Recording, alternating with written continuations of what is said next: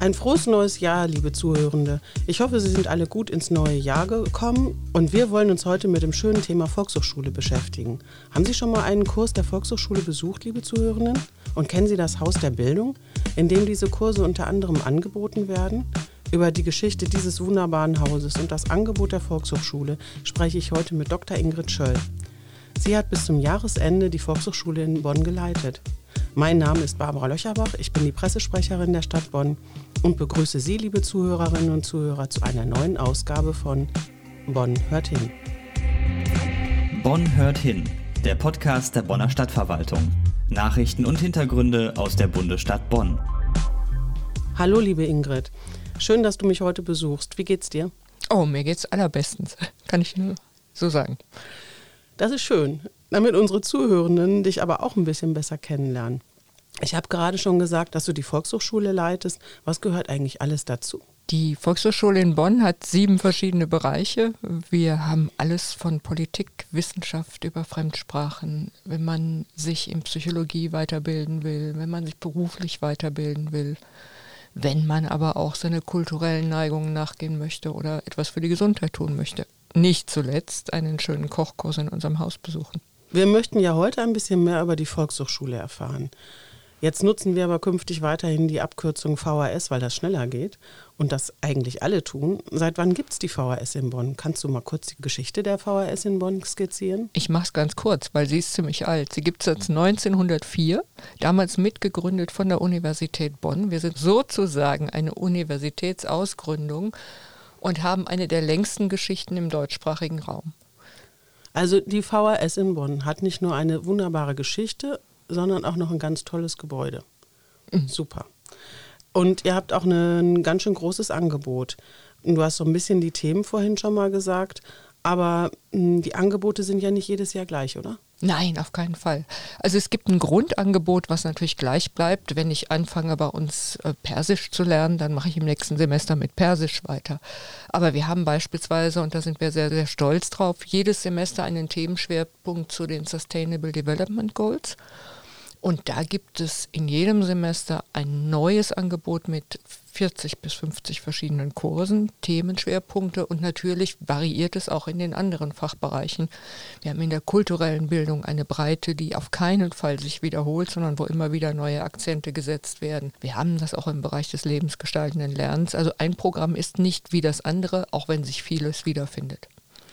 Die Corona-bedingten Einschränkungen, wie haben die sich denn eigentlich ausgewirkt auf die VHS? Am Anfang habe ich gedacht, um Gottes Willen. Ich war selbst eine der ersten in Anführungszeichen Corona-Geschädigten, weil ich mit Beginn des Lockdowns aus Tirol zurückkam, allerdings nie aus St. Anton, sondern aus einer Stadt, in der nie Corona war. Und dann haben wir uns auf die Socken gemacht, muss ich mal sagen, und haben einfach mit unseren Dozentinnen und Dozenten, denen ich nur danken kann, Fortbildungen in diversen Online-Tools gemacht und haben zwei Drittel unseres Programms nach und nach online stellen können. Führt ihr die Kurse eigentlich mit eigenen Mitarbeitenden durch oder wie kommt ihr an die Dozentinnen und Dozenten ran? Mit eigenen Mitarbeitern, das würde nie klappen. Wir haben 700 Dozentinnen und Dozenten, die kommen aus mehreren Dutzend Ländern und äh, sie sind sozusagen unser Schatz, der das Programm gestaltet. Und wie wird die Arbeit der VHS finanziert? Die Kurse sind ja nicht alle kostenlos. Nein, die äh, Arbeit der VHS, wir sind eine Pflichtaufgabe des Landes, wie man so schön sagt, finanziert sich wesentlich durch drei Quellen. Das sind die teilnehmenden Beiträge. Fast alle Kurse, nicht alle, aber fast alle kosten einen Obolus. Die zweite Säule ist die Finanzierung über die Stadt Bonn, über die Kommune und die dritte Säule ist die Finanzierung über das Land. Manchmal kommen noch Projektgelder hinzu, aber das sind die wesentlichen Säulen. Und wo kann man, wenn man Interesse hat an der Volkshochschule, eigentlich mehr über die Kurse erfahren und sich anmelden? Also ich bin ganz stolz auf unsere Webseite. Wir haben eine mobilefähige Webseite seit 2016 und wir merken einfach, dass das in der Stadt absolut notwendig ist. Die Leute wollen eine gute Webseite. Sie kritisieren uns auch immer, wenn wir da was verbessern müssen. Deshalb melden sich immer mehr Menschen, um die 80 Prozent über die Webseite an. Aber um inklusiv zu sein, das heißt auch jeden zu erreichen, haben wir halt einfach auch noch ein Printprogramm, was wir jetzt vorwiegend beispielsweise auch in Supermärkten auslegen oder an anderen öffentlichen Orten, wo man nicht sofort Bildung vermutet. Und das ist für uns ein wichtiges inklusives Zeichen. Da kann man sich halt auch im Katalog informieren. Du hast vorhin gesagt, die Volkshochschule ist eine Ausgründung im Prinzip von der Uni. Welche Menschen besuchen euch denn? Das sind dann ja offenbar nicht alles nur studierte oder hochgebildete Menschen. Das war damals die Intention. Die Professoren haben gesagt, wir müssen auch was für das Volk tun und deshalb gründen wir eine Volkshochschule mit und unterstützen den Gedanken. Aber heute sind wir wirklich milieuübergreifend vertreten. Bei uns kommen die Menschen genauso gut hin, die wenig Bildungsvoraussetzungen haben und beispielsweise Deutsch lernen müssen in den Integrationskursen es kommt aber auch der Hochgebildete, der beispielsweise in einer Diskussion zur politischen Bildung über Energiewende oder was auch immer kommt, mitdiskutieren und seine Meinung kundtun möchte. Wir arbeiten wirklich schichten- und milieuübergreifend. Und auch altersübergreifend? Altersübergreifend auch. Unsere Kurse beginnen für Menschen ab 15. Das heißt, die ganz Kleinen sind bei uns nicht da. Aber wir haben gerade die älteste Teilnehmerin in einem Englisch- und einem Französischkurs in Bad Godesberg. Die ist 99. Da sieht man also, wie lange man lernen kann. Das ist das lebenslange Lernen. Das ist genau das, was ich im demografischen Wandel an Volkshochschule so gut finde. Dass man wirklich auch dann, wenn man nachberuflich noch fit ist, bis fast 100 oder sogar darüber hinaus lernen kann. Wir haben vorhin über die Homepage gesprochen. Ihr seid bestimmt auch in den sozialen Netzwerken, um auch an andere Gruppen ranzukommen und äh, die für euch zu gewinnen. Ja, das ist für uns eine Herausforderung. Wir haben einen Newsletter. Wir sind natürlich auch in den sozialen Medien was gar nicht so einfach ist. Da muss man eine ganz neue Strategie anwenden, die ganz anders ist als das Verfassen einer Pressemitteilung, weil wir feststellen, und ich mache ja schon drei Jahrzehnte VHS, dass sich sozusagen das Konsumverhalten und auch das Medienverhalten der Menschen sehr geändert hat. Wir müssen viel kanaliger arbeiten, um alle zu erreichen. Und deshalb sind wir halt auch in den sozialen Medien. Wir bringen mehrfach im Jahr einen Newsletter raus. Wir drehen auch kleine YouTube-Filme über unsere Veranstaltungen. Also wie gesagt, der, das ist ein Bündel von Öffentlichkeitsarbeitsinstrumenten, die wir mittlerweile nutzen müssen. Heute befindet sich die VHS im Haus der Bildung am Mülheimer Platz. Das ist ja nicht immer so gewesen. Und ich weiß, dass dich das Projekt Haus der Bildung von Beginn an begleitet hat. Oder du es begleitet hast. Umgekehrt. Erzähl doch mal, wie entstand und entwickelte sich dieses Projekt? Ja, also ich muss sagen, das Projekt wird mich weit über meine aktive Berufsphase begleiten, denn es ist, ich habe das neulich so gesagt und ich bin zutiefst davon überzeugt, es ist ein Geschenk für die Stadtgesellschaft.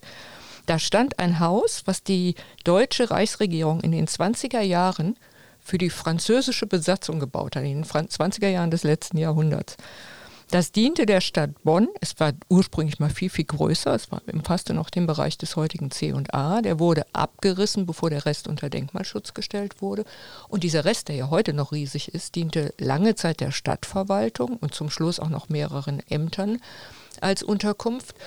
Und dann haben wir den Entschluss gefasst, 2010 umzubauen und wenn man ein Gebäude umbaut, was eigentlich als reines administratives Gebäude vorgesehen war in den 20er Jahren des letzten Jahrhunderts, dann ist das eine architektonische Herausforderung. Die haben die Architekten super gelöst durch diese großen Fenster, mit denen die Bibliotheksbesucher in unseren Bereich schauen können und wir umgekehrt, verbindet man auf ideale Weise in meinen Augen das organisierte Lernen bei uns in den Kursen und das selbstorganisierte Lernen, wenn ich arbeite und lerne in der Bibliothek.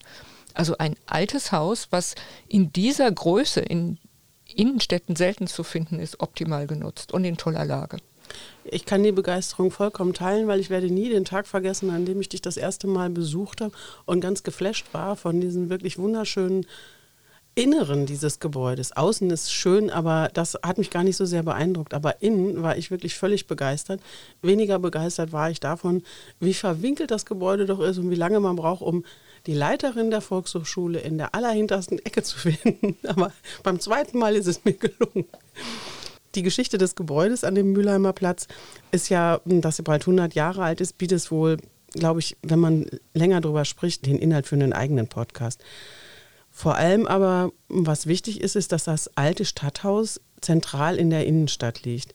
Wie wichtig ist diese zentrale Lage für die Volkshochschule wirklich? Also die ist extrem wichtig, weil aus allen Stadtteilen heraus trifft man sich in der Innenstadt auf dem kürzesten Weg. Wir sind darüber hinaus als VHS auch noch an mehr als drei Dutzend weiteren Standorten in der Stadt aktiv. Wir sind nicht nur im Haus der Bildung.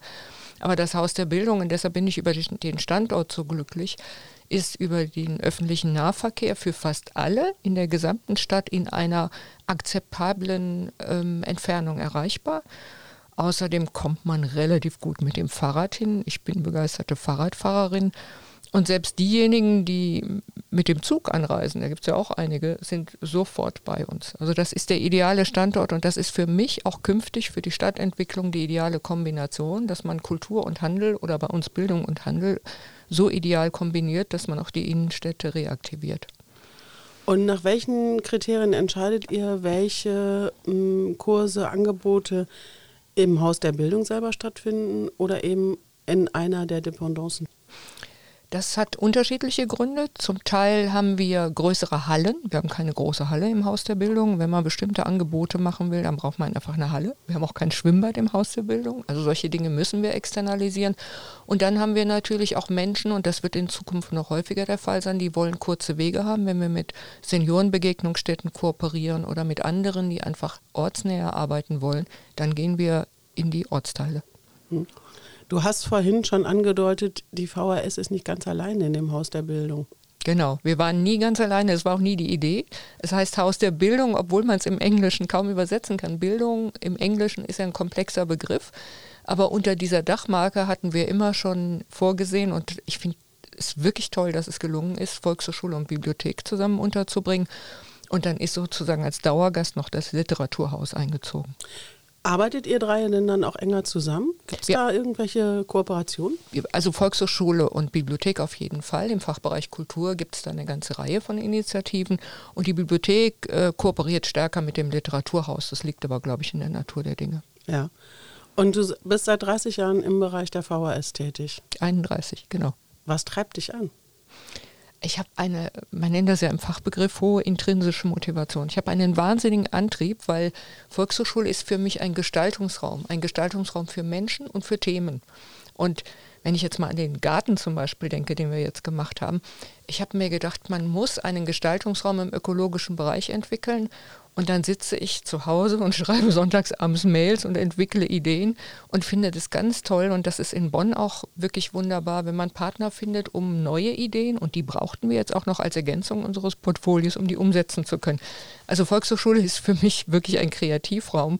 Und ich gesagt ganz offen, der wird mir ein bisschen fehlen. Wenn ich jetzt sonntags abends Mails schreibe, habe ich ja keinen Abnehmer mehr für meine Ideen. Aber du könntest ja jetzt umgekehrt vielleicht in die Rolle der Dozentin gehen.